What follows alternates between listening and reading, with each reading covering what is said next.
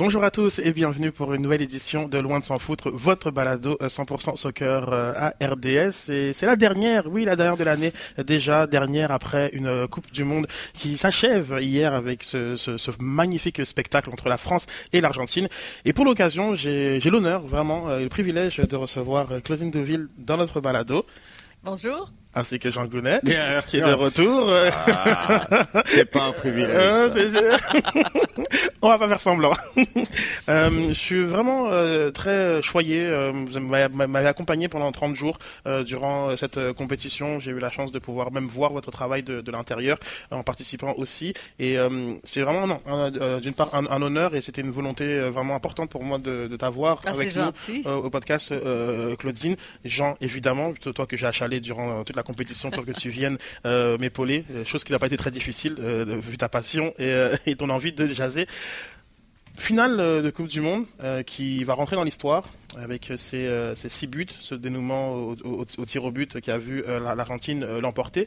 Mais en fait, avant de, parler du match en, tant que tel, comme il est d'habitude et coutume dans, dans l'émission, pour tous ceux qui sont passés, j'aimerais savoir, Claudine, comment tu vas et comment tu as vécu cette, euh, cette Coupe du Monde. Vraiment à titre personnel, c'est important pour nous de partager, de comprendre un peu euh, souvent ces enjeux-là euh, d'un point de vue plus personnel. Une Coupe du Monde, c'est toujours à la fois un grand bonheur et un privilège d'y participer.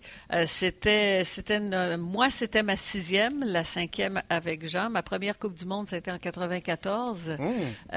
et, et c'était, c'était une autre époque parce que je me souviens qu'on allait chez Champs, qui n'existe plus, euh, entre quand, j'étais à la description ou à l'animation. On échangeait avec, on était deux équipes. J'étais avec Francis Millien, puis il y avait Bernard Lepage qui était avec euh, M. Schwartz. Et euh, ça a été, c'était une coupe extraordinaire aussi, comme toutes les coupes que j'ai faites, mais c'était plus des bulles. Tu hmm. avais des gens qui regardaient ça chez Chams, qui regardaient ça, c'était, c'était moins ouvert que maintenant. J'ai senti que aujourd'hui, en 2022, avec cette Coupe du Monde au Qatar, c'était beaucoup plus. on allait rejoindre un public beaucoup plus large, d'autant plus avec celle du Qatar, euh, que tout le monde savait qu'il y avait une Coupe du Monde juste avec euh, tous les événements qui ont entouré le Qatar. Alors, ça a mis beaucoup de lumière sur cette euh, compétition. Mais on aborde toujours ça, on essaie de l'aborder le plus longtemps possible dans la préparation. Mm-hmm. à cause du contexte, du moment où ça a été joué cette fois-ci notre préparation était plus concentrée dans les dernières semaines parce que les listes de joueurs sortaient beaucoup plus tard. Euh, habituellement, on les avait un bon trois semaines avant, 14 mhm. euh, à peu près, hein, de, trois semaines avant, mais là, on les a eu dix jours avant. Alors tout ça, ça, précipite un peu. Une, moyenne environ de, 24 jours de préparation sur les Coupes du Monde qui a été réduit à 7 jours euh, pour cette, cette compétition au Qatar. Compétition très particulière dans votre préparation, justement, c'est ce, temps euh, réduit euh, qui, euh, doit prendre en considération le fait que ce soit en, hiver aussi, peut-être que c'est un, paramètre. comment ça, ça, joue en comparaison aux dernières compétitions que vous avez pu préparer, Jean, Claudine, d'un point de vue justement purement professionnel, Jean, je t'avais déjà euh, beaucoup piqué sur, euh, sur tes notes euh, qui m'impressionnent et qui m'ont fait sortir un cahier maintenant. mais, mais d'un point de vue préparation, cette, cette, cette, incertitude au niveau des, des, listes qui, avec les blessures aussi, euh, était très très très euh, changeante. Comment ça vous, ça vous affecte? Plus Claudine, moi moins, beaucoup moins, parce que moi j'avais commencé depuis cet été en fait en, en travaillant plus sur les équipes, plus sur les, les schémas Mhm. Euh, disons macro, plutôt que des fiches ponctuelles sur les joueurs. À partir du moment où tu savais que tu n'allais pas avoir les listes de joueurs avant très très peu de temps avant le début du tournoi, j'étais parti complètement sur autre chose. Donc à ce niveau-là, ça m'a moins gêné, beaucoup plus Claudine. C'est sûr que pour elle, ça a été euh, du boulot sévère et sérieux sur euh, les, quelques semaines juste avant et la dernière semaine juste avant le tournoi. Pour moi, non, parce que j'avais préparé d'une autre façon justement pour éviter ça. Et puis pas rester comme ça euh, un, mois avant. Ben, c'est ça. Il y a une partie que tu peux anticiper, des généralités, ça sur chacune des formations. Ensuite, il y a des joueurs qu'on savait qui seraient là. Mm-hmm. Mais j'ai besoin des numéros, moi, pour préparer mes fiches. Alors là, j'avais un autre système qui était sur des papiers autocollants. Avec tout, je mettais un cercle, il me restait à mettre le numéro. Ensuite, j'ai fait du découpage, du bricolage, et puis euh, je les mettais en ordre pour essayer justement de ne pas être prise euh, à la fin. Mais est arrivé ce que je craignais, puis ce qui était immanquable, c'est qu'on a commencé la Coupe du Monde. J'avais des fiches qui étaient pas fini. Alors j'y allais, j'y allais, je les faisais, tu sais, les premières équipes qu'on rencontrait pour arriver à temps jusqu'à la dernière. On parle quand même de 840 euh, joueurs euh, dans, dans, un, dans, un, dans un tournoi. Euh, c'est beaucoup de préparation. Parfois, je vous voyais dans, dans votre, votre cabine très étroite, vraiment concentrée sur, sur les, les matchs. C'est fascinant comme, comme exercice. J'invite vraiment les gens à, à s'intéresser au, travail de, de, de commentaires question un petit peu qui est, qui est revenue euh, pas mal euh, sur la notion de, de, de, de partialité. Euh, on a vu les, les, journalistes en conférence de presse marocains notamment qui, qui, ont, qui ont démontré de nombreux joueurs. On a vu aussi les, les journalistes argentins qui parfois ne posaient même pas de questions mais envoyaient simplement des compliments et des remerciements auprès des coachs ou des, des, joueurs. Et puis ça, je, je, pourrais l'ajouter sur d'autres nations qui ont, qui ont des rapports différents. Parfois, c'est des questions qui sont un peu des, des, ballons de plage. Euh, donc, il y a différentes manières un peu de, de, démontrer une forme de, de partisanerie. Euh, on a un style ici, assez, euh, ici même plus largement au, au, Québec. comment on arrive à accompagner à la fois l'émotion, mais avec ce, ce, recul et cette, cette impartialité? Avec cette retenue, je dirais, mhm. euh, parce qu'on ne peut pas être totalement impartial. Quand le, Canada jouait, euh, c'est certain qu'on a un petit peu plus d'enthousiasme vers le Canada. Quand le Canada marque, on va, bon, c'est pas arrivé très souvent, là, mais, mais on, va, on va se laisser emporter plus que quand c'est l'autre équipe. Mais je pense que c'est important de toujours avoir un regard euh, dans une certaine mesure égale sur les deux, deux formations, avoir le, même regard critique sur les deux formations, pas, pas se mettre à dire que Canada fait tout bien puis l'autre équipe fait tout mal. C'est pas vrai, c'est pas la réalité. C'est notre travail, nous, c'est de, de souligner le jeu sur le terrain autant d'une équipe que de l'autre. Et, Jean, toi, tu as, connu autre chose aussi en France. Oui, l'approche. on a déjà entendu des commentaires français aussi qui sont un peu ah plus chauds. Pareil, mais, pareil, mais tu vas dans n'importe quel. Euh, oui, effectivement, dans un grand nombre de pays, c'est comme ça. Oui, je suis entièrement d'accord avec, euh, avec Claude, au sens où tu apportes quelque chose. Il est certain que il y a une petite différence cette année avec les matchs du Canada. Pourquoi? Parce que c'est quelque chose de plus proche et euh, c'est quelque chose qui tient à cœur. Que le Canada marque, que le Canada soit en passe de faire un résultat ou quoi que ce soit, tu vas apporter une dose un peu plus forte peut-être d'émotion, mais c'est aussi parce que c'est de l'information c'est un premier but, c'est un premier point peut-être, mhm, peut-être une mhm, première victoire. Mhm. Donc ouais, le moment te porte aussi un petit peu. Maintenant, ça dit, on a grandi, on a grandi avec du foot. Il y a toujours eu des bons, des méchants. Il y a toujours eu des équipes que t'aimes, des équipes que t'aimes pas. Faut être capable de passer au-delà de ça. Mais même dans un tournoi, il y a des méchants, il y a des, méchants qui se dessinent, il y en a au contraire qu'on aime bien. Donc il faut essayer de, passer un petit peu au-delà, mais tu peux pas non plus complètement au sens où quand il y a un narratif dans une Coupe du Monde avec une équipe qui est mm-hmm. pas trop pas trop agréable ou pas trop sympathique, eh ben, c'est vrai que tu tu peux être amené à aller un peu dans ce sens-là aussi des fois. Sans, sans aller jusqu'au nous. Dire, non, nous devons, nous, euh, de, s'impliquer euh, euh, personnellement dans l'équipe. De toute façon, on n'en fait pas partie. Oui, ou tailler, une équipe pour tout ce qu'elle fait, par exemple, parce que simplement son, son, système de jeu ne plaît pas, parce que ils commettent 50 fautes à la minute. Enfin, il y a, y, a, y a des équipes comme ça qui sont ou qui peuvent paraître antipathiques. Il faut essayer de passer un peu par-dessus, même si c'est pas toujours évident. Non. Et, et même si des fois tu te laisses un peu emporter. Je te, je te, l'assure. On ne montrera pas certaines images euh, de, ma finale. Euh, euh, non, je voulais donc, je voulais parler un peu de, de, de ces défis par rapport à ce, à ce, tournoi. Si on peut revenir globalement sur, sur le tournoi, Claudine, des, des, des, coups de cœur, des, des, images qui te, qui, qui, qui, te, qui te resteront ben, je pense qu'à l'instar de, beaucoup, beaucoup de gens, je pense que le de, de, personnes, de, gens aussi, euh, le Maroc a été un coup de cœur, forcément, parce que c'est une équipe que qu'on attendait peut-être, qu'on n'attendait pas à ce niveau-là. Jean n'arrêtait pas de nous dire Ah, surveillez le Maroc, ils ont des bons joueurs, ils ont des bons joueurs. On disait ouais, ben, on verra.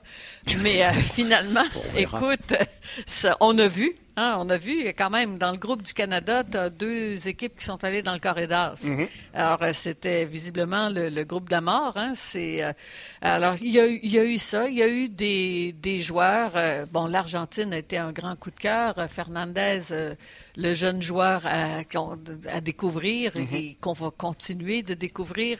Des déceptions. Moi, l'Uruguay m'a beaucoup déçu. Mm. J'attendais énormément de cette équipe-là, euh, beaucoup plus que ce qu'elle nous a montré.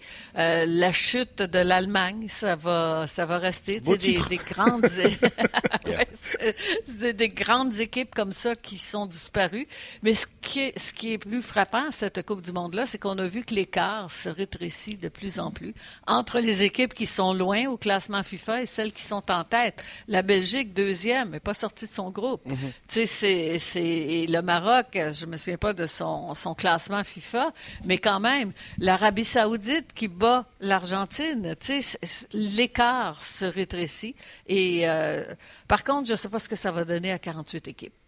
Oui, c'est euh, la, grande inconnue. Mais je pense que le, format mhm. va, va aussi influencer euh, beaucoup euh, ce que ça ce que ça, le, le, résultat. Je pense que dans un contexte à, 16 groupes de 3 ben, équipes, ce sera compliqué. Mais, ce que j'ai peur, c'est que cette, comme on a vu ce resserrement-là à 32, est-ce qu'on va le perdre à 48 ce, serait, ce, serait, ce serait dommage, mais bon, il y a quand même des petites équipes qui sont dans l'antichambre qui, selon moi, avaient le niveau de la compétition.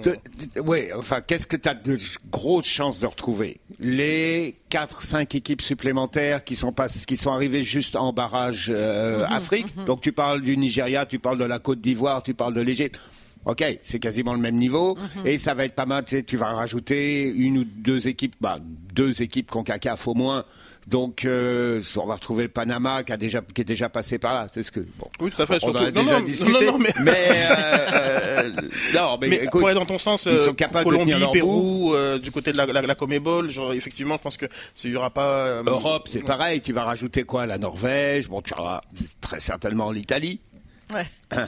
Euh, tu vas rajouter des pays qui vont, qui vont pareil tenir leur route. Ouais, tout à fait, tout à fait, donc, je suis pas persuadé qu'il y aura une baisse de niveau. C'est euh, on, en rediscutera. Mais moi, je me garderai une gêne parce que si quand, quand je réécoute euh, notre, euh, nos, nos balados spéciales Coupe du Monde avant la compétition, j'en ai dit un paquet de bêtises. ouais, mais ça, ça, ça, ça c'est, on rouvre uniquement pour ça, en fait. On rouvre, c'est pour les bêtises. Vraiment, pour le coup, je, ça, me, me, ça me fait mal aux, aux, oreilles. Mais coup de cœur, souvenir, merci beaucoup Claudine, tu as brossé un, un, beau portrait de cette, de cette compétition. Est-ce que euh, après une compétition, est-ce qu'il y a un sentiment de, vide qui qui, qui, vous, qui vous habite? J'aimerais euh, de, ton expérience. Euh, là, tout d'un coup, ben, c'est fini. Absolument.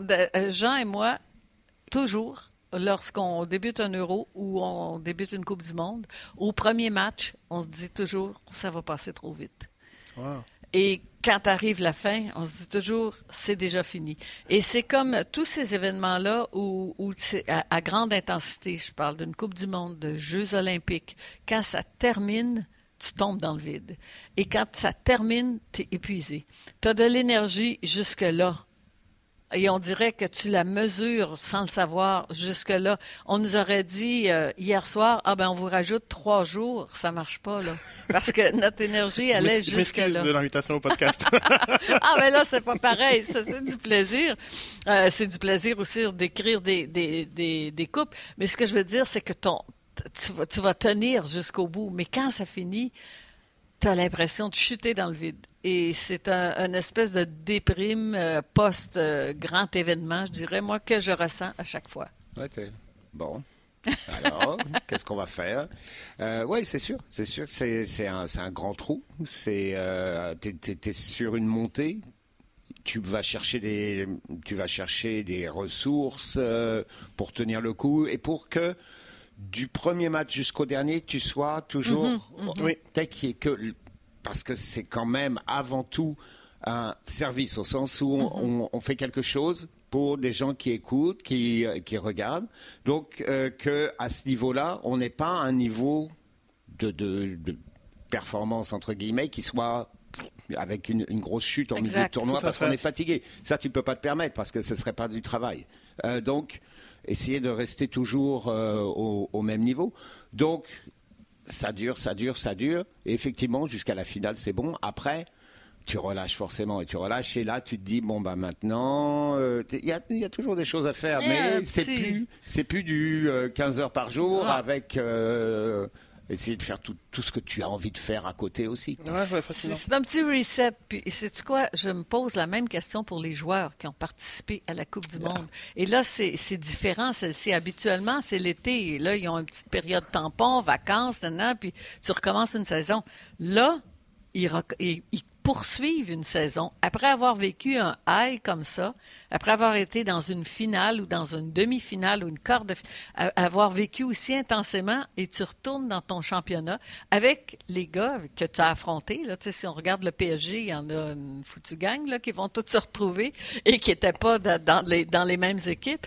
Comment ça va se vivre? Et ça, je pense que c'était une préoccupation des entraîneurs. Oui, c'est fascinant, surtout, euh, comme tu dis, la, gestion des, des émotions. Il y a une ligne, euh, une fine ligne entre euh, voir ta performance comme un succès et la voir comme, comme, comme un échec. Euh, il y a des, des manières de, de, te faire éliminer qui aussi qui peuvent influencer sur comment tu, tu, perçois le tout. Et je trouve ça ultra fascinant. Des équipes, par exemple, je posais beaucoup la question sur au, niveau des huitièmes de finale. Forcément, sortir d'une phase de groupe et pour beaucoup une énorme performance ou exploit. Certains se sont littéralement fait dégager des, des huitièmes comment ça se vit et comment ça se perçoit Est-ce que c'est individuellement comment c'est reçu aussi par rapport à, ta, population Certains vont être accueillis comme, comme des héros et peut-être que je pense que ça fait un, bien humain euh, aux, joueurs. D'autres, ben, justement, on est plus sur l'idée que ben, on aurait pu faire mieux et donc comment ça se je, enfin, je trouve ça je pense que chacun aura besoin de cellules d'accompagnement pour, pour, pour beaucoup et dépendamment même du rôle qu'une mhm. personne a joué mhm. c'est très fascinant Claudine j'ai l'occasion comme de, de, de, parler donc euh, je vais me permettre euh, de, de te poser la question euh, comment tu tombes dans le dans, dans le soccer dans, dans, le foot? On sait que tu es bah, une icône, une incontournable de, de, notre culture soccer. Et peut-être que beaucoup se, se demandent et comment, comment, comment tu arrives euh, dans ce, dans ce, Écoute, c'est presque, presque par hasard. Ben, c'est que ben oui et non. Euh, au début de RDS, tous les dossiers qui étaient un peu de sport moins connus arrivaient toujours sur mon bureau. Et à cette époque-là, là, début 90, le soccer n'était pas ce qu'il est maintenant. Alors, euh, on m'a mis sur le soccer, mais j'en avais déjà fait à TVSQ et je me souviens que je ne comprenais pas grand-chose. Euh, je voyais pas les hors-jeux. Il se passait, on voyait, on était sur place et j'étais un peu laissé à moi-même avec un analyste qui ne voyait pas grand-chose non plus sur le terrain. Alors, ça a été une expérience un peu douloureuse et je me souviens, j'étais passé à l'émission de Michel Jasmin dans le temps et euh, qui m'avait dit, y a-t-il un sport que tu toucherais pas? Et j'avais répondu soccer. Hein, tu vois pas ce que l'avenir te réserve. Et quand on est arrivé ici à RDS, c'est que j'ai commencé. J'ai commencé avec Georges Schwartz. Là, j'ai été beaucoup plus encadré avec quelqu'un qui connaissait ça. J'ai commencé avec la FA Cup. Euh, hmm. en 92, ça a été mes premiers contacts avec le soccer. Et je me suis mis toujours, après ça, tout ce qui arrivait de soccer, c'était moi qui le faisais. Alors, euh, est arrivée ensuite la Coupe du Monde en 94. Euh, là, évidemment, j'avais déjà deux ans d'expérience, alors c'était plus facile. Et là, je comprenais beaucoup plus de choses. Et, c'était dans une Coupe du Monde, alors ça, c'est c'était en vitesse grand V. Puis en 96, euh, Jean est arrivé, on a fait notre premier Euro ensemble. Et puis depuis ce temps-là, on travaille ensemble. Alors, ça a été une expertise qui s'est construite au début. Et puis là, ben, finalement, plus t'en fais, plus t'en veux, plus t'en manges. Et là, on calculait, on est, on est certainement entre 1500 et 2000 matchs qu'on a fait oh, ensemble. c'est ça.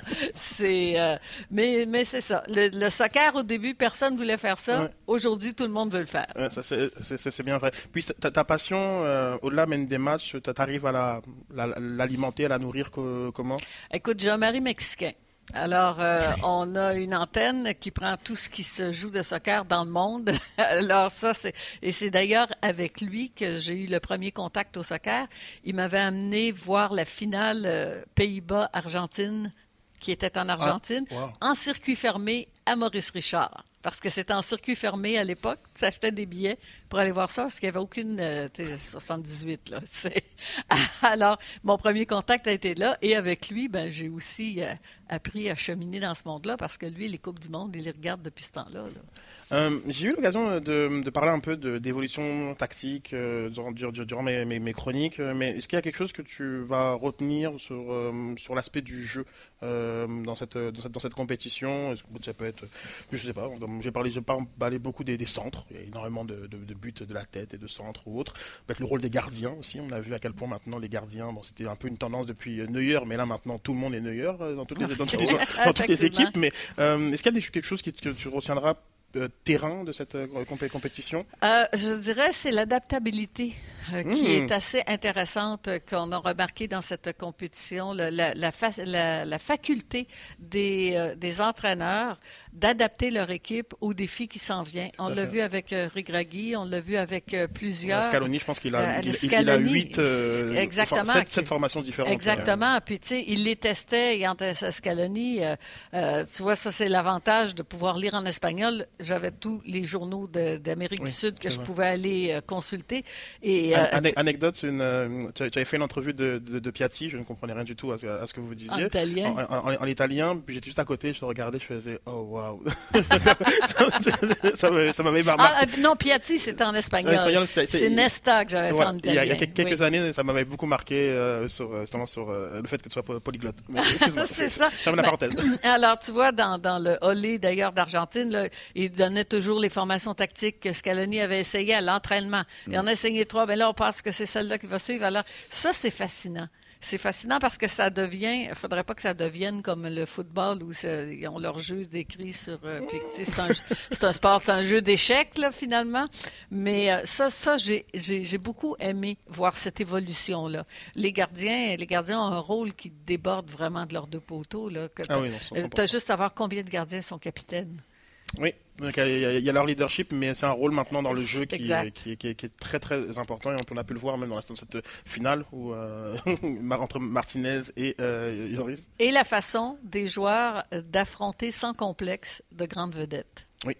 De croire en eux de croire en eux et à leur place légitime sur le terrain. Et je pense que c'est ça qui aussi qui rend, en tout cas à titre personnel, très très spécial euh, la Coupe du Monde, cette notion de de dépassement de, soi mhm. qu'on retrouve de moins en moins en, club. C'est un, autre football finalement, le, le, foot de club. Mais là, on a justement on a des, des, des, maticages qui, qui, se disent je, vais tout faire mon possible pour arrêter Kylian Mbappé et puis qui réussit mhm. quasiment sur 80 minutes à le faire. Et, euh, et c'est ça aussi le foot de, de, de, nation.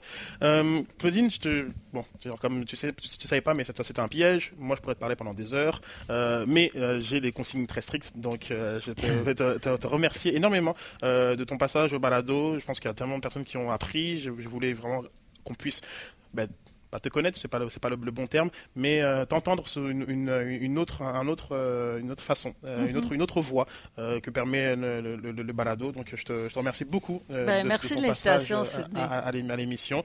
Jean, tu restes avec nous. Bouge hein pas. Hein, tu bouges pas? On va continuer tout ça. On va prendre une une petite transition et ensuite euh, on va revenir avec euh, Olivier hein, et la fine équipe. Merci beaucoup. Merci.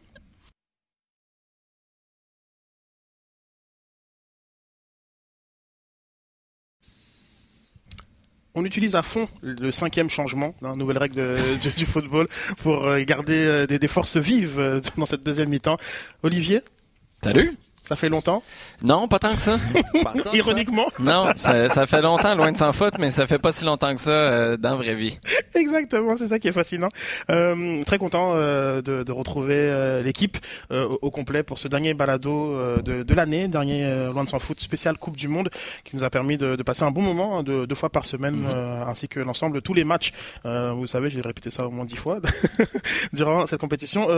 bilan de la Coupe du Monde, finale dramatique spectaculaire euh, qui a vu euh, le couronnement euh, de Lionel Messi contre l'équipe de, France de Kylian Mbappé. Au final, on a finalement eu cet affrontement star contre star qu'on vend beaucoup dans les dans, les dans les avant-matchs qui généralement ne livrent pas forcément la marchandise. ça n'a pas été le cas.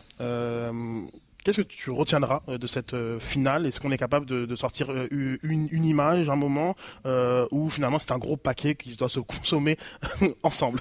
Ben, je ne sais pas si c'est un gros paquet, mais on se demandait si on allait avoir droit à la consécration de Lionel Messi ou à la passation du flambeau vers Kylian Mbappé. On a eu les deux. Effectivement, c'est le, le, cas le de premier dire. gars. Le premier gars, t'a- t'aurais dit Kylian Mbappé devient le premier joueur depuis Jeff Hurst en 1966 à marquer un tour du chapeau en finale, mais il perd. Yep. On n'aurait jamais cru. Et pourtant, il perd avec un doublé de Messi qui marque aussi au tir au but et qui a le trophée au bout des bras. Pour moi, je comprends, ça va jamais remplacer un deuxième trophée de Coupe du Monde deux jours avant ton, euh, ton 24e anniversaire. Ça, c'est euh, Kylian Mbappé. Mais tu as quand même aff- affirmé haut et fort que les dix prochaines années sont à toi. Ouais, du côté de Kylian Mbappé, ça a été une, une, finale un peu en, en, en dans, dans le contenu, mais ensuite il y a eu quelque chose un petit peu de très spirituel, un peu à la, à, à la, à la Messi, cette capacité de- d'être là pour euh, le grand moment et savoir le, le saisir, et puis même ironiquement marquer ce, ce penalty en premier. Et des grands débats sur euh, est-ce qu'on doit envoyer les premiers, les meilleurs tireurs euh, en, en premier. Et Est-ce de qu'il y en a encore, ça? En premier, en premier versus deuxième ou troisième ou premier versus cinquième? première, c'est cinquième. Ah ben là, c'est fini, ça. On s'entend avec, avec le Brésil, c'est terminé. Je pense qu'on l'a pas mal compris, ça, clairement. Ouais. Ah, tu sais, avec les Brésiliens, Neymar qui tire même pas, son équipe est rendue. euh, dans- T'es dans l'avion, tu retournes, je sais pas si c'est à Paris ou euh, à Sao Paulo, Peut-être qu'il est même resté euh, aux alentours. au, au Qatar, mais que finalement t'as pas, t'as pas frappé. Pour moi, il n'y a, pas de débat là-dessus. Premier, Non. deuxième, troisième, ok. Quatrième, tu commences déjà à jouer avec le Non, feu. dans les trois premiers, trois premiers, plus tu mets ta pression, plus tu euh, as le plus haut pourcentage de réussite tôt dans ta séance, mieux c'est. Forcément. Après, tu peux ajuster un certain nombre de choses. Un joueur le sent plutôt de, de frapper dans telles conditions. Mm-hmm. Gaucher, droitier, ça peut avoir aussi son importance. D'accord. Mais pas plus que dans les trois premiers. Tout à fait. Deux Et, premiers. euh, et pour- euh, ça faisait miroir avec euh, son raté face à, à- à la Suisse, montre encore une fois toute la, la maturité de ce jeune garçon. En termes de, de, de spectacle, je pense que la réponse est évidente. En termes de contenu, une finale c'est toujours assez fermée, crispée. Avez-vous apprécié le, le contenu de cette finale? Euh, moi, une chose que j'ai grandement appréciée, c'est la possibilité d'avoir les commentaires de Didier Deschamps à la mi-temps. Euh, Jean, corrige-moi, mais c'est jamais arrivé en Coupe du Monde. Non, non, nous on l'a vu et ça, ça avait été euh, rapidement, très très rapidement. D'ailleurs, c'est pour ça qu'on a dû se réarranger, euh, se, réajuster super vite. C'est que on l'a vu à la mi-temps du match contre le Maroc. Où là Ouais. déjà, il parlait de ses inquiétudes par rapport à certaines situations, etc. Donc euh, oui, ça, c'est quelque chose d'un peu assez hallucinant. Et d'entendre le sélectionneur dire, ben en face, ils sont sortis pour jouer une finale, pas nous. On n'est pas là pour jouer une finale de Coupe du Monde jusqu'à maintenant. Moi, j'avais tellement eu un feeling de, ben la serviette est là, je viens de la garocher sur le ring, puis c'est terminé. Et pourtant, de voir que tu te retrouves avec une équipe qui, en deux minutes, fait complètement basculer le match. Et je comprends là, que c'est deux minutes, puis le narratif, ça va être, ben, t'as dormi pendant 80 minutes. Peut-être, mais tu as aussi une équipe d'Argentine qui t'a pas permis de t'installer tranquille, pépère, dans le match. Les Argentins ont profité, je pense, et je suis pas en train de dire que cette finale-là a été mal arbitrée. Mais il y a eu du laxisme en début de match. Il y avait des gros tacs, l'épaule dans, la poitrine d'Hugo Lloris. Pour moi, les Argentins savaient ce qu'ils faisaient. Ils disaient on va avoir une bataille de tranchées. Yep. Vous êtes mieux de vous retrousser les manches parce que ça va être toute une bataille pour gagner les duels contre nous. Et ça, je pense que ça a secoué les Français. Après, quand tu as viré en mode vitesse, on essaye d'accélérer, on fait des changements qui créent un peu de confusion et que du côté de l'Argentine, tu as fait des changements aussi. Le retrait de Di Maria, tu aurais pu le regretter en s'il vous plaît. Finalement, ouais. t'as pas trop été euh, brûlé. Euh, t'as eu chaud, mais t'as pas été brûlé. Dans l'ensemble, oui, tu peux l'analyser la première mi-temps être déçu d'une perspective française. Il n'y a aucun doute là-dessus. Mais euh, c'est pour moi une finale à l'image du tournoi. Ça a été ça pendant un mois. Beaucoup de, changements, notamment l'importance des cinq changements. Deux changements très tôt euh, de la part du Didier Deschamps. On a vo- voulu tout de suite euh, changer euh, le, script de, ce- qui se dessinait assez rapidement.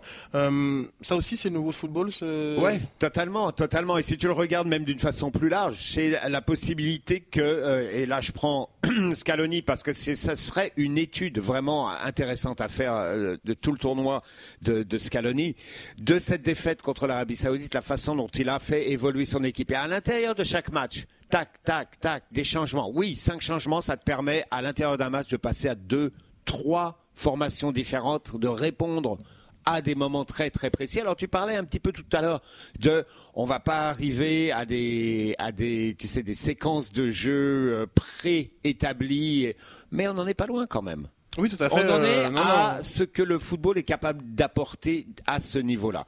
On, bon, on est, on est déjà dans des phases sur balle arrêtée qui sont super travaillées. Merci les Pays-Bas. Euh, on est à, à un certain nombre de, de, peut-être de routines, on appelle ça, euh, sur dans, dans certaines situations de jeu, mais c'est vu comment le football est, c'est à peu près, disons, ce qu'on peut sortir, disons, de, de, de mieux, de, de plus pointu. Euh, tu vois que les équipes ont des modes de fonctionnement aussi. Tu sais que si le jeu se déplace de telle façon, tac, tac, un tel va se passer là, un tel va se passer là, ça va être préparé et exécuté. Après, oui, euh, c'est l'exécution qui est, qui est plus compliquée parce que c'est pas, tu pars pas d'une phase statique. Non, Quand tu es en fait. jeu, tu pars d'une phase qui est déjà pas parfaitement telle que tu l'as mise en place à l'entraînement. Non, c'est certain. Mais on voit de plus en plus que chacune des phases arrêtées, parce qu'il y en a quand même beaucoup dans, dans- dans le football, et même les touches notamment, euh, sont aussi euh, travaillées d'une d'une façon un peu... euh, Ben, le troisième but contre la Croatie, c'est ça. C'est Messi qui demande à c'est Alvarez. Si je me trompe pas, il y a une petite permutation sur le côté. Messi dit Garde, va à côté sur lui, dévie-moi le ballon, et c'est comme ça que tout déboule. Et, et tu vois en regardant des vidéos qui sont qui tournent sur les médias sociaux à quel point c'est prémédité tout ça. Tout à ça, fait. et puis on, voit cette influence même du futsal. On a vu à, à- à quelques reprises des, des écrans euh, de, de joueurs Ouais. qui, qui, qui- qui ferment des trajectoires. Donc euh, ces influences-là sont, sont là et, euh, et je pense que dans le football de club, on va plus le retrouver. Peut-être aussi dans, dans les sélections qui sont un peu plus réduites dans, dans les effectifs où tu as le temps de travailler. Et je pense que même le Canada, qui, est un peu, qui peut devenir un club avec, euh, les- le fait, avec ce, ce gros, ce gros noyau de, de talent assez fixe, on peut arriver à ce type de combinaison-là parce que finalement, euh, il n'y a pas tous ces changements. Euh, Messi, l'évidence? Ben, pas l'évidence de le voir avoir une Coupe du Monde comme ça à la mi-trentaine. Tu sais, je- on nous aurait dit, ah, Messi est passé à côté de son tournoi. Yeah. On nous aurait proposé ça là, comme scénario avant que le tournoi commence. Ben, en fait, c'est faux. Après le premier match, Mhm. Ça passe pas loin. on aurait dit, ben, ça se peut, ça se peut très bien. C'est une équipe qui marchait sur l'eau, qui était invaincue en quoi, en 37? 36 à ce moment-là. Ils, 36, ils- ils- yeah. ils allaient donc battre le record de, De l'Italie. Puis tu te dis, ben c'est ça, tout ça pour rien. T'arrives, puis finalement, ça s'écroule au moment où tu es supposé d'élever. Je parle pas juste de Messi. Tu es supposé d'élever ton jeu d'un cran et l'Argentine perd le nord parce que je me souviens, moi, une des notes que j'avais pour faire le premier match, justement celui-là face à l'Arabie Saoudite avec Patrick Leduc, c'était il y a un calme anormal autour de la sélection argentine. C'est comme s'il y a quelque chose qui fonctionne pas. C'est trop tranquille. C'est pas l'ADN de ce pays-là. Et hier, j'ai trouvé ça intéressant de voir un message passer sur, euh, Twitter, une publication qui disait Mais est-ce que ce serait vraiment un match de l'Argentine s'il n'y avait pas une pression suffocante en fin de match? Et je me suis dit, ben, il est là ton carburant. Et tu nous aurais proposé, pour répondre à ta question, un Lionel Messi qui s'affaisse après ce premier match-là. Tout le monde aurait dit, ben, chapeau, écoute, ça va être ton éternel destin d'être bon, d'être extraordinaire en club, d'avoir la longévité, mais de toujours avoir ce Maradona, lui, a une Coupe du Monde contre toi quand on veut vous comparer, de le voir avoir une, co- une Coupe du Monde comme celle-là, de marquer deux fois, de marquer du droit, ouais, en, en ouais. finale, je comprends là, il est à 2-3 mètres puis il faut qu'il mette au fond des filets. Ça se rend même pas au fond des filets, ça fait juste traverser la ligne. Mais une histoire qui ressemble à ce point à Maradona en 86 où tu prends une équipe sur tes épaules d'un bout à l'autre du tournoi, moi, je j'aurais pas gagé ma maison là-dessus. L'histoire, on, on en- on en parle souvent, euh, beaucoup euh, avec cette Argentine, euh, mais cette Coupe du Monde, euh, sa, place dans l'histoire, euh, Jean, t'en as commenté 5. on sait que c'est une Coupe du Monde particulière euh, à, à- à bien des égards. Est-ce qu'elle vient dans ce qui se fait de mieux dans l'histoire de la Coupe du Monde? Est-ce que c'est ce qui se fait de mieux? J'aurais tendance à aller, aller vers ça. Il y avait déjà un, frémissement il y a quatre ans avec certaines équipes et tu voyais que le- les styles de jeu tentaient vraiment, qu'on on avait vécu avant 20 ans où le foot de sélection était vraiment derrière le foot de club. Et si tu voulais voir quelque chose de nouveau, quelque chose d'un peu euh, qui bouge un peu les, les formes, t'allais plus vers le, vers le foot de club qui a les moyens, qui a simplement la facilité de le faire tous les jours. Foot de, de sélection, t'es toujours un peu à la traîne. Tu les gars trois jours par mois, et puis euh, on va souvent au plus pressant.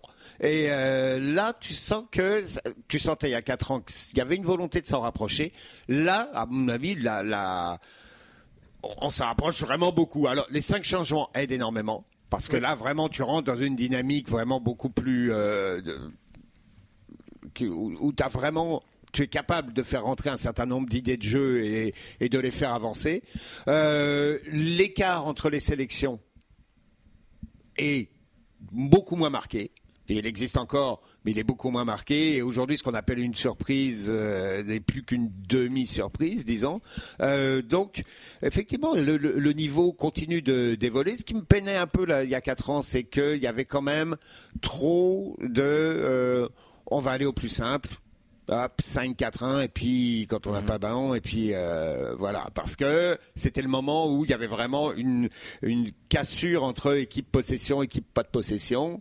Euh, quand tu n'avais pas la possession tu mettais euh, 9 gars derrière le ballon et puis euh, on bloquait tout.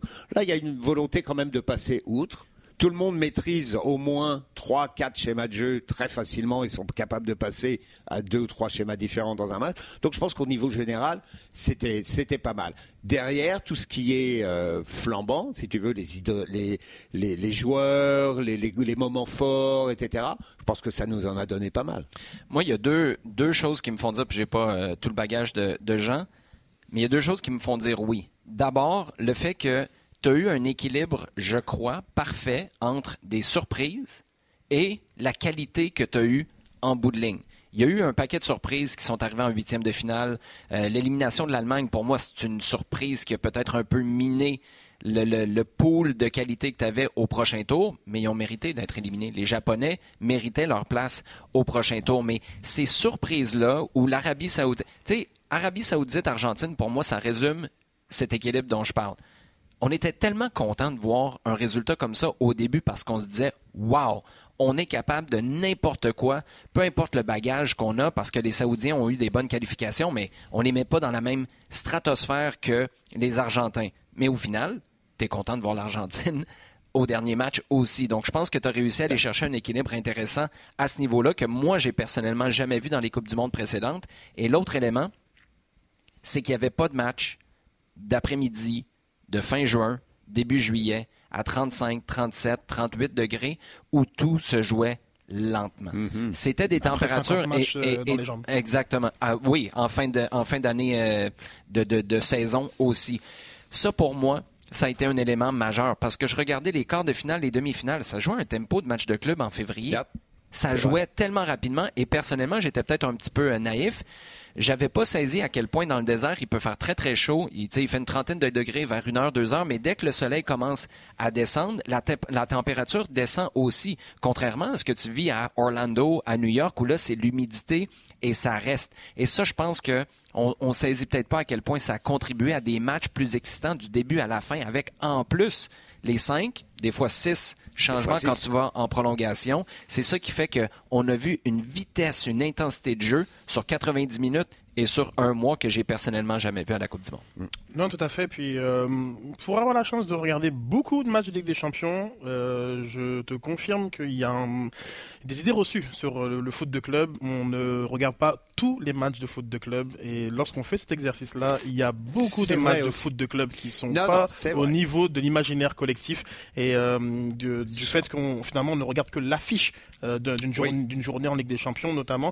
et pareil pour même, même la première ligue on regarde généralement les deux affiches euh, de la compétition. Donc, euh, qu'est-ce que tu as contre Brentford?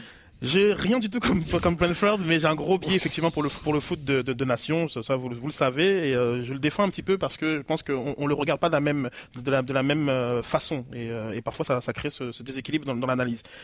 11 partants, euh, c'est difficile, c'est un, exercice qui est un peu difficile à, faire, surtout comme ça. Euh, euh, mais est-ce qu'il y a des joueurs qui pour vous qui sont incontournables dans, tout 11 partants qui seraient le pour de, cette coupe, de, du Monde? Et vous, pouvez aller de deux façons, de, la performance, ou bien lorsque vous allez penser à ce joueur-là, tout de suite, c'est la Coupe du Monde 2022 qui, vous viendra en tête. Donc vous pouvez avoir ces, ces deux approches-là.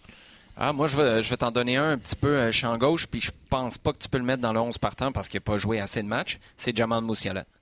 Mm-hmm. Mm-hmm. Moi, je pense qu'on va se rappeler de cette Coupe du Monde-là pour la Coupe du Monde où on n'a jamais été capable de voir ce que Jamal Moussiala aurait pu faire si l'Allemagne s'était rendue au prochain tour. Et je m'attends à ce que dans quatre ans, il soit complètement dans une autre classe. Évidemment, il faut éviter les blessures, mais on va dire, on ne l'avait pas déjà vu, lui, à la Coupe du Monde. Mmh. Attends, laisse-moi regarder. Ouais, il n'était pas en huitième, il n'était pas encore. Il était... Ah non, c'est vrai, l'Allemagne était éliminée. Laisse-moi remonter en phase de groupe. Ah, tu sais, il, il a tout fait, tout fait en, en phase de groupe. Moi, je l'ai trouvé phénoménal dans une équipe où tu as quand même de l'expérience. Et des fois, il semblait une tête au-dessus des autres. Ça a été vraiment impressionnant pour moi. Un destin à la Mbappé 2018 euh, l'attendait, on aurait dit, euh, du côté de, de, de. Il a tellement euh, il- marché sur euh, la, la phase de groupe. Moi, j'ai vraiment l'impression, c'est mon plus gros regret, la- la- l'élimination de, de l'Allemagne. J'ai vraiment l'impression que une star serait née là, pour, pour Ouais. dans, Ouais. dans les gros clichés euh, s'il passait cette, cette phase de groupe parce qu'il a été Il vraiment. y en a eu euh, quelques-uns. hein. Jude Bellingham, euh, c'en est Yeah. un autre, qu'on connaissait peut-être un peu plus, mais de le voir arriver en sélection comme patron, parce qu'il y a ça aussi. Il y a le fait de voir des, des flashs, puis il y a le fait de voir quelqu'un dire OK, tassez-vous. Je, je m'en occupe. Jude Bellingham a eu cette attitude-là. Musiala a été la même chose euh, avec Le seul, le seul qui est parti voir euh, Kane après euh, son, son penalty raté contre la France, pour moi, futur capitaine de cette sélection, Wow. Bellingham. Bellingham, ouais. Euh, Jean, euh, on se partant Non, du en fait, monde, euh, dans, dans pas mal plus classique, avec euh, avec des joueurs qui ont vraiment montré que euh, à certains postes, c'était vraiment, c'était devenu des euh, des patrons. ou, euh, bon, euh, Gvardiol de, de la, de la Croatie, parce que clairement, parce Devenus que des patrons à 20 ans. On sort juste des jeunes. c'est fou quand même. Là. Mais c'est ça, c'est ça exactement. c'est qu'on a parlé pendant un moment de comment cette équipe-là était néné, puis euh, c'était pas évident de, de rajeunir tout ça. Puis ouais, t'as ce qui arrive, et puis effectivement, il transforme tout. Et il, il est quand même capable. Je vais pas être méchant avec des jeunes Lovren, mais de bien faire paraître un des jeunes Lovren, au sens 100%. où, ok, tu te mets là, moi je me mets là, hop, on s'arrange, on se partage le travail tous les deux, c'est bon, c'est propre, moi je relance, toi tu t'occupes du gars, et puis. Et sur euh, papier, tu aurais ça- pensé ça que. Lovren aurait pas traîné, mais un peu protégé Gvardiol. C'était le contraire. Et c'est le contraire, absolument, absolument, ouais. Euh, à ce niveau-là.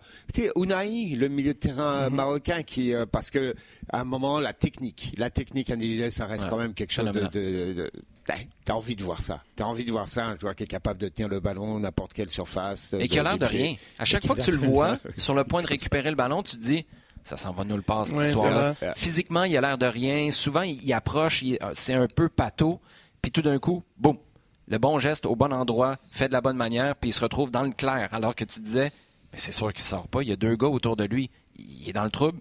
Il- C'est c'est terminé. T'as as raison, c'en est un. Euh, Enzo Fernandez? Enzo Fernandez, lui aussi, euh, bah, pa- pareil, on parle de, de- de parler de l'Argentine, comment il a bombardé après, durant toute cette réflexion qu'il y a au premier tour, comment il te ramène des gars qui ont euh, 21, 22 ans, et puis allez-y, allez-y, et puis euh, on change tout. Et, dans les, et dans les buts. Voilà, après son, son histoire de trophée, euh, c'est tough de dire Emiliano Martinez. C'était quoi cette histoire-là? No comment. Non, mais je, je- Mais entre, entre, entre les quatre, à quoi tu penses? entre les quatre du dernier carré, Ah, ben pour moi, c'est Yacine Bounou parce que l'équipe que tu as en face, tu sais, tu as, une bonne équipe, mais si c'est pas de toi, et en plus, Ah. tu arrives à te très, rendre jusqu'en demi-finale avec aucun adversaire qui a marqué contre toi? Non, non, euh, Puis, a- là, c'est l'endroit où tu penses collectif.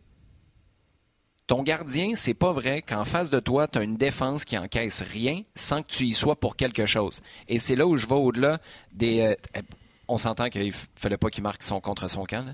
Oh mon Dieu. Ça, tu marques ça, c'est fini. Là. Tout le monde Yep. se rappelle de toi, puis pour les mauvaises raisons. D'ailleurs, je me demande toujours, il s'en allait où ce ballon-là? C'était, quoi l'idée? J'ai- Écoute, il n'y a personne. Ça aurait été là, un des contre. Le, le seul équivalent, ça aurait été ces contre son camp qu'on voit d'un gardien qui essaie de dégager à la main, Et ça qui se le- referme, ouais. qui finalement essaie de rattraper le ballon puis qui soigne ça dans son propre but. Ça aurait été la seule chose. Mais bref, on a parlé de ses arrêts, de, de son travail sur les séances de tir au but. Mais si tu communiques pas bien et que tu fermes pas les espaces, tu fais, tu t'assures pas que ta défense en avant de toi est au bon endroit, pour moi, c'est impossible d'arriver là. Donc, pour le full package d'un gars qui, en passant, je ne sais pas si vous avez entendu, Patrice Bernier a dit sur nos ondes, euh, 2014-2015, il a failli débarquer à Montréal hein, avec l'impact. Ça, ça m'a jeté en bas de ma chaise. J'ai demandé à, à Patrice. Yep. Là, on, on est supposé être au courant de ça, Patrice? Ben, ben, je- ceux qui sont au courant sont au courant. Bref, euh, c'est quand même, quand même fascinant de voir, ces rendez-vous. a- Jean, tu le sais, il y a pas des livres, des encyclopédies qui pourraient être écrites sur les rendez-vous manqués comme ça. Euh, je pense que ça aurait peut-être été un rendez-vous manqué avec la Coupe du Monde pour Yacine Bounou s'il était débarqué en MLS, mais c'est euh, certainement avec le recul un rendez-vous manqué pour l'impact. Peut-être. Non, je suis d'accord. Je suis d'accord parce que euh, sa communication avec avec sa défense, c'est, vraiment tu prends tout en, en bloc. Hein, quand tu, on parle d'un blanchissage entre guillemets, tu, tu, comprends que c'est pas simplement. On sait bien que c'est pas simplement le gardien, que c'est que tout l'ensemble, toute la dynamique qu'il y a autour. Mais une dynamique dont il est le patron quand même. Euh, euh, mais aussi plus de façon plus pragmatique son match contre le Portugal parce que euh, autant contre Ronaldo en fin de match. Voilà, les deux frappes euh, Félix. Euh, honnêtement, il, organise pas mal tout. Lorsqu'il faut sortir, il faut sortir. Alors que le match précédent contre l'Espagne, c'était beaucoup plus euh, parcimonieux, disons, parce que euh, l'Espagne était moins franche dans ses attaques. Mais par contre, contre le Portugal, qui a essayé vraiment, vraiment de mettre des, des occasions et de le créer, il a sorti un énorme match. C'est un, peu plus facile à être gardien contre pas d'attaque. Pas d'attaquant, plutôt. Ça, c'est pour les Espagnols. on, se, on, se, projette, euh, ce sera le, temps du post-mortem du côté euh, espagnol, qui a commencé d'ailleurs avec la démission de euh, Luis Enrique. Euh, J'ajoute Amrabat, pour moi un peu incontournable de, de, cette compétition. Oui. Beaucoup de milieux de terrain quand même. Hein. C'est intéressant ça. notre liste est, principalement des milieux de terrain. C'est la, ligne pour moi qui est la plus difficile, puisque quand tu prends l'ensemble des tournois de Griezmann, celui de Modric, Amrabat ou Naini, enfin, Musala qui quand même joue un peu dans 10 euh, donc c'est très compliqué d'identifier véritablement ce, ce 11 partants. Après, on va. On tu pourrais le faire par continent cette année, ce serait intéressant. Quasiment. Plus, que, plus qu'habituellement. Ouais, quasiment. Puis, même, même, et puis même devant, il y a des performances parfois qui, sont, qui vont être dans l'oubli. Je veux dire, euh, Valencia fait, fait tout un tournoi. Gakpo, Gakpo fait tout un tournoi. Il y a des, il y a des, des, joueurs comme ça qu'on va peut-être pas s'en souvenir, mais euh, qui, qui ont marqué les esprits. D'autres n'ont pas marqué, mais comme Kane, on fait aussi des très gros tournois. Donc, belle compétition au niveau justement de, cette, de ce vedettariat, mais aussi des équipes surtout. Euh, je pense et des histoires. Euh, c'était vraiment assez intéressant euh, à suivre. c'est loin, mais bon, on n'a pas le choix aujourd'hui. 2026. Oui. du côté je ramène ça au, de notre, notre cours, côté Canada, à, l'image de ce qu'on a vu et, et, à la lumière de tout ce qu'on a pu apprendre de cette compétition. Comment on peut se projeter pour le Canada? Ben, Moi, la première chose qui me vient en tête, c'est que je je saisissais déjà que la présence du Canada à la Coupe du Monde ayant mérité sa qualification, c'était énorme pour préparer 2026 parce que tu n'allais jamais pouvoir dire ouais, le Canada est là, mais c'est seulement parce qu'on est, euh, on est hôte du party, donc c'est normal, ça se passe chez nous, on y participe. Là, ça a évacué cet, euh, cet argument-là. Tu as quand même été compétitif, tu es complètement passé à côté face à la Croatie, mais tu as quand même été compétitif et tu auras toujours le narratif de compétitif dans un groupe où tu arrivais le deuxième au monde, un classement qui reflétait pas ce qu'on a vu sur le terrain, mais quand même, le deuxième, la Belgique, et deux équipes qui se sont retrouvées dans le carré d'as. Ce que j'anticipais pas, par contre, c'était à quel point la présence du Canada allait amener des gens curieux qui regardent comme un événement de Jeux olympiques, par mhm. exemple, où on va regarder une descente euh, en ski ou du bobsleigh ou du curling, peu importe, des sports qu'on regarde peut-être moins souvent pour certains, et que là, tout d'un coup, la Coupe du Monde en tant que telle, avec tout ce qu'il y a de plus extraordinaire dans les résultats, comme on, le disait tout à l'heure. Ça a été tellement divertissant. Les gens, j'ai entendu beaucoup de gens dire OK, là, je, là, je viens d'attraper quelque chose. Et c'est des gens qui, pour moi, n'étaient pas sollicités. Tu disais pas, ouais, qu'est-ce que t'en as pensé? Puis là, on the spot, ouais, c'est pas, c'est, pas pire, je trouve ça. Je pense qu'il y a beaucoup de gens qui ont vu puis qui se sont dit, oh, wow, OK, il peut y avoir quelque chose de franchement divertissant. Je ne suis pas obligé de regarder ça toutes les semaines puis me prendre 14 abonnements, mais quand j'ai l'opportunité, ces tournois-là peuvent me servir. Et là, quand ces gens-là vont recomprendre, parce qu'on le sait, mais 4 ans, c'est encore loin, vont, vont reprendre conscience que ça s'en vient ici en 2026. Je pense que c'est là que le capital emmagasiné en 2022 va être énorme, chose que personnellement, j'attendais pas à ce point-là. Ah non, c'est euh, effectivement un excellent, euh, excellent raisonnement euh, et, c'est vrai que c'est quelque chose sur lequel on, peut aussi nous être capable d'apporter quelque chose, assurément. Mm-hmm. Pour le Canada, sinon,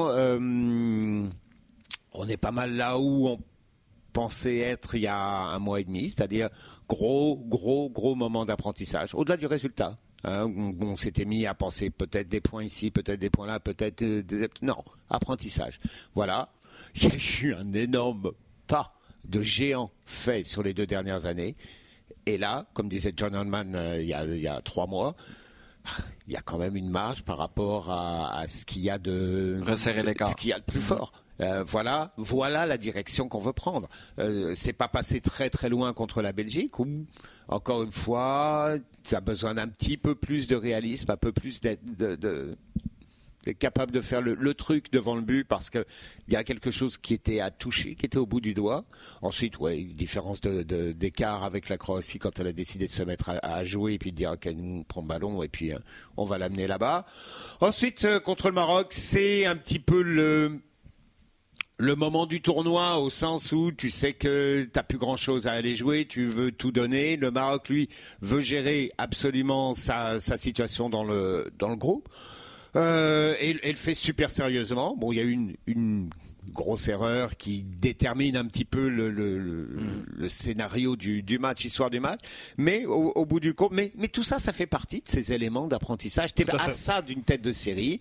Tu te fais déclasser par une équipe qui joue vraiment bien au ballon et tu fais un match euh, un peu où- où- contre le Maroc, c'est un peu Ok, il y a cette erreur, on n'est vraiment pas bien pendant un moment, mais on réagit, on essaye d'aller chercher quelque chose. Donc, si tu veux le prendre de ce côté-là, du côté, on a, on a, voilà tous les points qu'on a mis dans notre valise et qu'on va essayer de, digérer, de ressortir et de bien retravailler pour les un an, deux ans, trois ans, quatre ans qui viennent. Je pense qu'il y a, y a de quoi faire, oui. Il y a la matière. Pour ceux qui veulent regarder euh, du foot euh, chaque semaine, ce sera le cas maintenant sur euh, RDS. hein. Euh, écoute, euh, moi j'ai quelques semaines de congé. Je sais que Jean, il y a des matchs, il y a des matchs de la Liga euh, entre Noël puis jour de l'an. Il y en a au début de l'année, puis évidemment il y a les matchs de la MLS qui s'en viennent l'an prochain avec cette entente de quatre ans. On est très heureux, une soixantaine de matchs de MLS par année, la League's Cup, euh, des matchs de série, la finale de MLS Cup avec un minimum de 14 matchs du CF Montréal. Tout ça, c'est des chiffres qui sont franchement excitants, puis ça commence au début de l'année prochaine. Et voilà, donc comme ça, vous euh, restez, restez très proches. hein. Il, y a, il y a beaucoup de contenu euh, pour vous. Merci beaucoup. Merci à tous ceux qui euh, nous ont accompagnés dans cette aventure euh, du balado Loin de s'en foutre. Qui, euh, je pense que l'offre numérique a été euh, riche euh, pour compléter euh, la vaste offre té- télévisuelle. On a eu beaucoup de chance euh, de vous avoir pour les avant-matchs, pour les résumés, pour les matchs, pour les chroniques, pour tout, tout, tout, tout, tout qui a été fait euh, à la télévision, euh, Olivier et Jean. Et je remercie aussi tout l'ensemble de, de tous ceux qui sont participés Mhm. au, au- au podcast, donc, dont, dont, dont Valmy, dont Claudine, euh, dont Vandril, dont Patrice, dont Patrice. Il y a beaucoup de Patrice. et c'est vraiment, euh, je remercie énormément euh, tout le monde, vraiment pour, pour le coup. Je pense que le LDSF a, a- a su faire ce travail-là durant la compétition pour vous la faire voir un petit peu d'un œil différent. Et sans oublier évidemment euh, Nicolas Landry qui était avec moi pendant 30 jours du côté de Doha. C'était euh, un privilège pour moi Non, d'animer le, le merci à toi, merci à toi, Sid, parce que tu l'as, tu l'as porté à bout de bras pendant un mois. Non, vra- bravo. Non, ça va, ça va. Ben, oui, non, parce que toi aussi, on bien, t'a vu, accompagné. on t'a vu travailler, on t'a vu arriver tous les jours avec Une fois de temps Une fois de temps en temps. travailler. Ouais, exactement.